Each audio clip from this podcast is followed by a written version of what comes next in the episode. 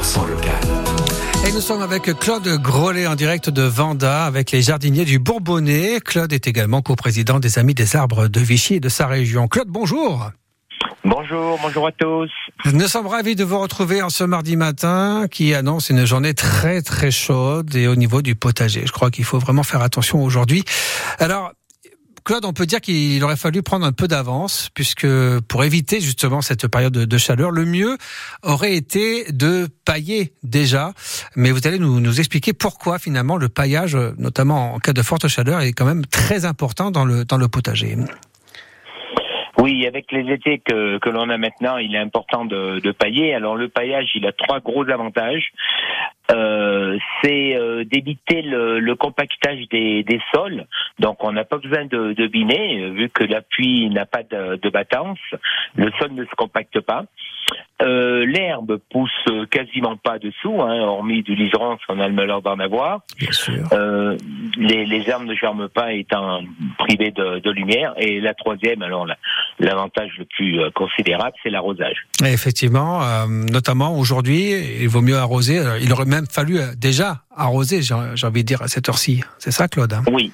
Alors quand il fait très chaud, bon, arroser le soir, euh, si on a encore 30 degrés à 9 h du soir, euh, bon, si on a de, de l'eau dans des dans des citernes, ça va, mais si on est sur l'adduction, l'eau est trop froide.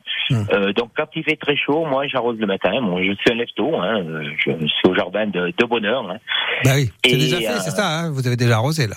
Oui, oui, oui. Ben, j'ai pas arrosé ce matin parce que j'arrose pas, pas tous les jours. Du fait du, du paillage. Ouais. Euh, donc euh, le paillage, j'en ai partout, sauf dans mes des échalotes, les oignons, les ails.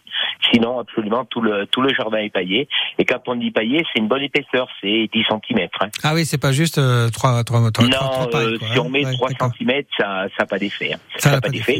L'herbe passe à travers et l'eau s'évapore très vite.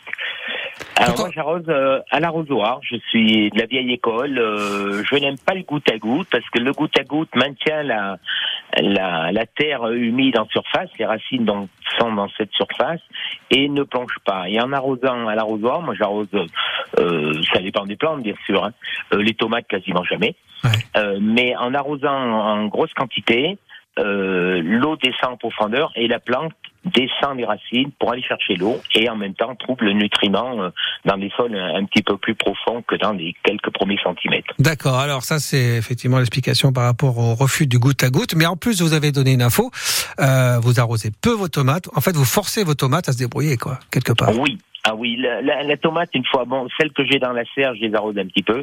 Extérieurement, euh, non, je les arrose jamais. Là, il pleut. on a la chance d'avoir de la pluie assez régulièrement, nous, cette année. Euh, mais euh, le fait de les arroser souvent, vous allez vous retrouver avec des, comme les tomates du commerce, où elles seront totalement sans goût.